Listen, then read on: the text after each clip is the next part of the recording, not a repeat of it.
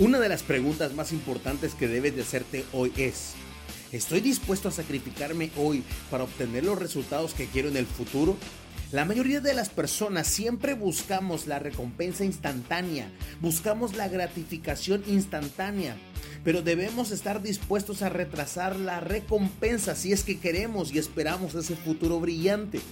Se trata de decirle no a las cosas que te dan placer momentáneo, pero que te causarán dolor a largo plazo.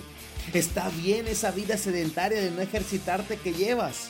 Sigues bien en esa mala alimentación que llevas. Sigues bien tomando ese refresco embotellado y esas cervezas. Pues claro, son gustos y placeres momentáneos, pero tú y yo sabemos que traerá sus graves consecuencias a largo plazo.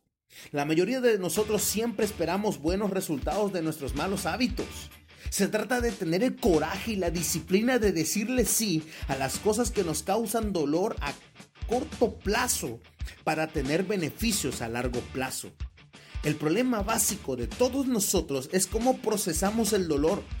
Y es que el dolor no entendemos que es el camino a la transformación. Amigo, amiga, métete esto en la cabeza. El dolor es una herramienta de edificación. Es tomar la decisión que sabes que aunque sea duro, eso te hará más fuerte espiritual, física y mentalmente. No sigas ese camino más transitado. Claro, porque es fácil seguir durmiendo en vez de despertar temprano, despertarte, ducharte, levantarte y perseguir ese sueño, esa meta.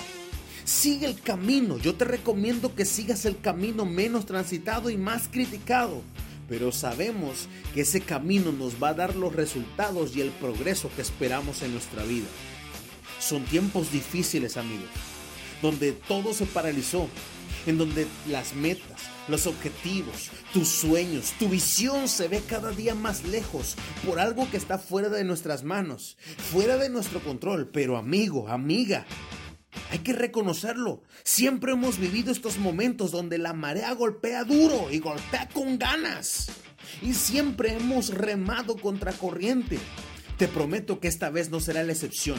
No tires la toalla, pero ni cuando termines de secarte después de esa ducha. No estás hecho para vivir derrotado.